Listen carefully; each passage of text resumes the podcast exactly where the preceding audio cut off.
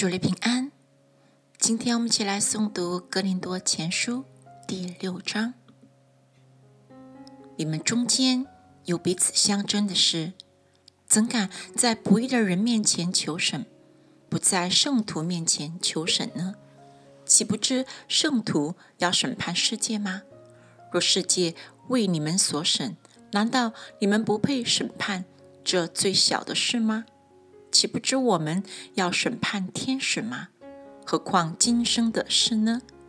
即使这样，你们若有今生的事当审判，是派教会所轻看的人审判吗？我说这话是要叫你们羞耻。难道你们中间没有一个智慧人能审断弟兄们的事吗？你们竟是弟兄与弟兄告状。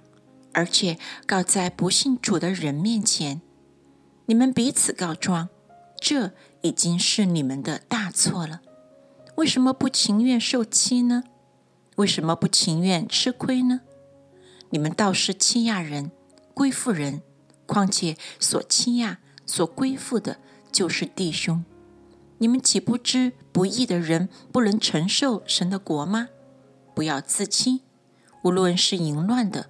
拜偶像的、奸淫的、做卵童的、青蓝色的、偷气的、贪婪的、醉酒的、辱骂的、勒索的，都不能承受神的国。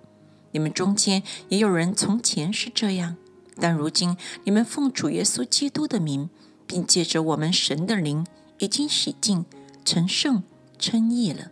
凡事我都可行，但不都有益处；凡事我都可行。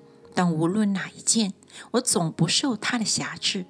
食物是为杜甫，杜甫是为食物，但神要叫这两样都废坏。